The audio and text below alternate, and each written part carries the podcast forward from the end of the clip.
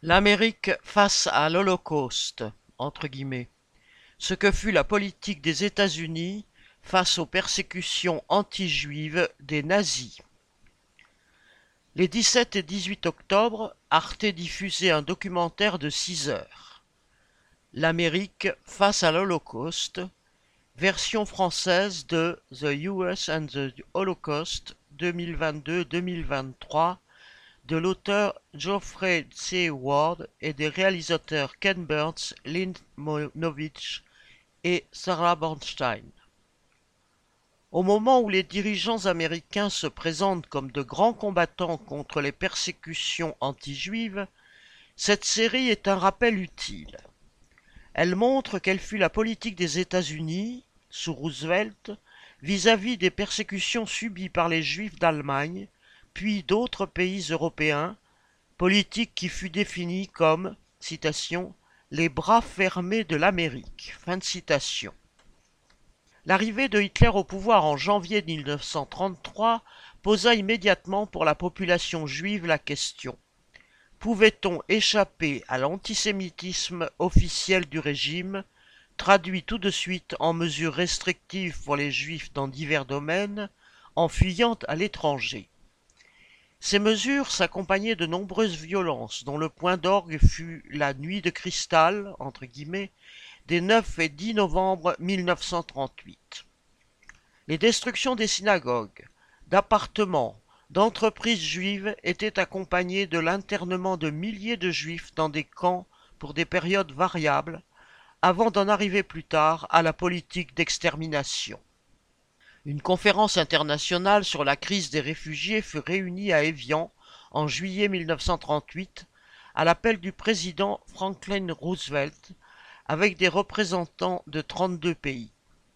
La quasi-totalité, les USA inclus, refusèrent de modifier leur loi d'immigration pour accueillir les réfugiés juifs.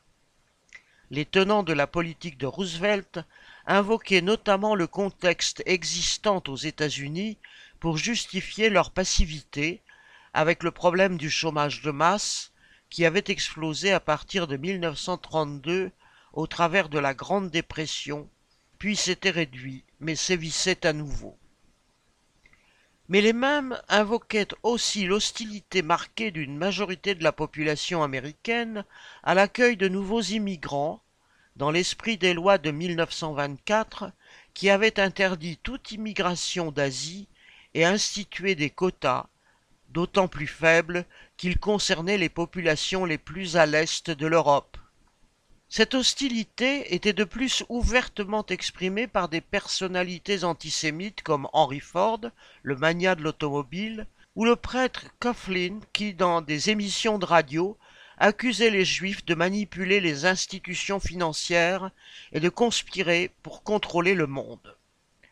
Tout cela se déroulait dans un pays où la ségrégation envers les Noirs se perpétuait.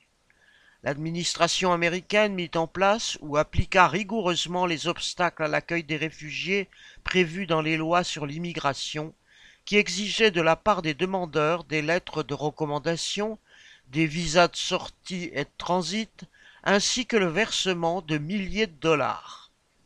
À la mi-1938, près de 140 000 Allemands et Autrichiens, la plupart juifs, avaient déposé des demandes de visa américain. Durant l'année, ce nombre atteignit 300 000, créant une liste d'attente pour 11 ans.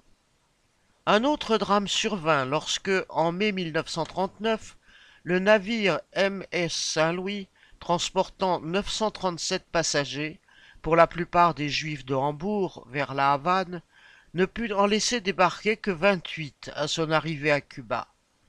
S'étant alors dirigé vers Miami, il fut repoussé selon les dispositions des lois américaines sur l'immigration et contraint de regagner l'Europe, où beaucoup de passagers allaient périr dans les camps.